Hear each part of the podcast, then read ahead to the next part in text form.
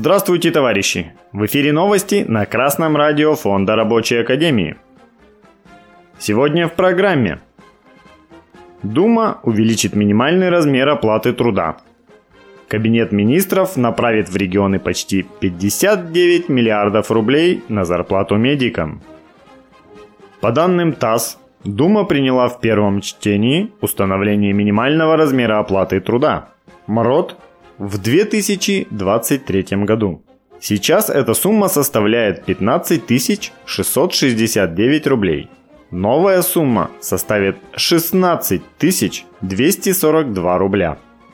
Разработчики инициативы отмечают, что принятие законопроекта будет способствовать обеспечению повышения заработной платы около 3,5 миллионов работников бюджетной сферы. Красное радио Фонда Рабочей Академии напоминает, что по данным Росстата, по итогам второго квартала 2022 года 20% населения Российской Федерации имеет доходы меньше минимального размера оплаты труда. То есть не менее 29 миллионов человек. При этом безработных насчитывается лишь около 6 миллионов человек.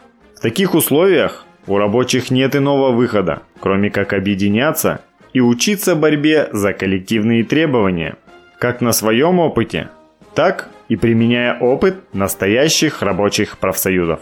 Этим опытом рабочие делятся на Российском комитете рабочих, который проводится дважды в год силами Фонда рабочей академии и Рабочей партии России – Ближайшее заседание комитета пройдет с 4 по 6 ноября 2022 года.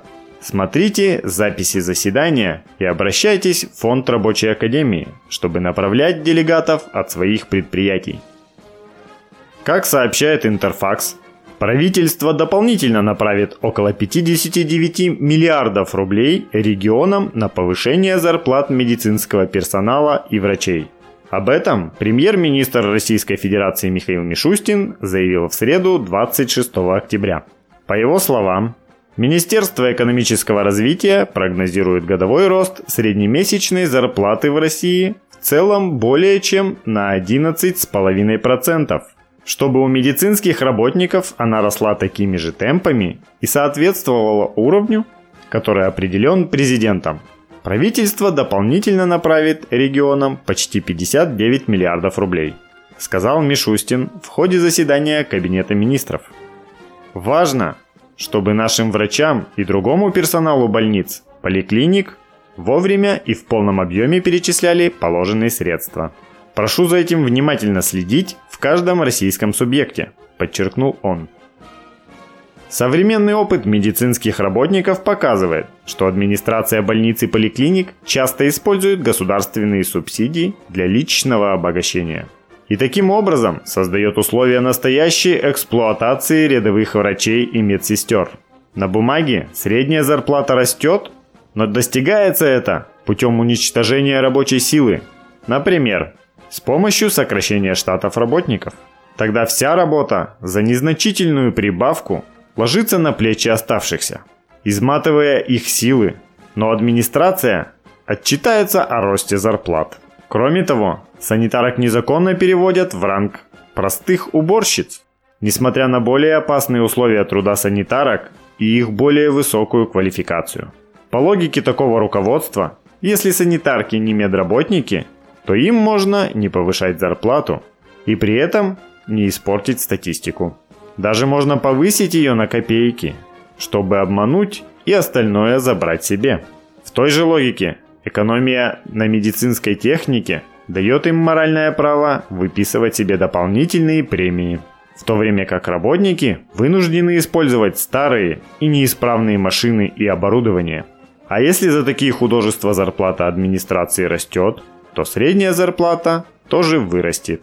И снова можно отчитаться перед государством.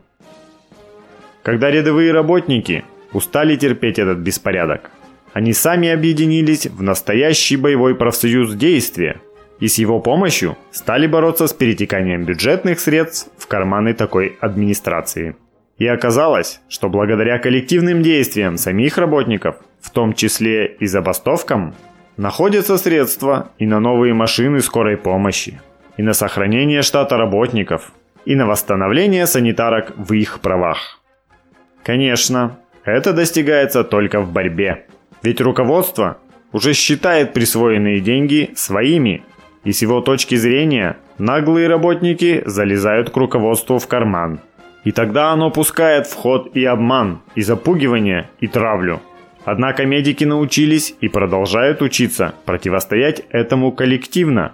Ведь если не противостоять, то от ухудшения качества медицинской помощи страдает вся страна. В итоге оказывается, что только рядовые работники действительно могут контролировать ситуацию и наводить порядок. И если задуматься, такое положение дел является всеобщим. По всей стране остро чувствуется необходимость борьбы рабочих за улучшение условий их труда. Чтобы обновлялся машинный парк, чтобы не сокращались штаты работников, чтобы силы рабочих не изнашивались непомерным сверхурочным трудом. Сейчас медики показывают пример всем, как нужно совместно бороться за сохранение и развитие учреждений, необходимых для общества, и как по-хозяйски должны относиться к своим предприятиям и рабочие всех остальных отраслей. Новости читал Алексей Чопа с коммунистическим приветом из города Свердловск.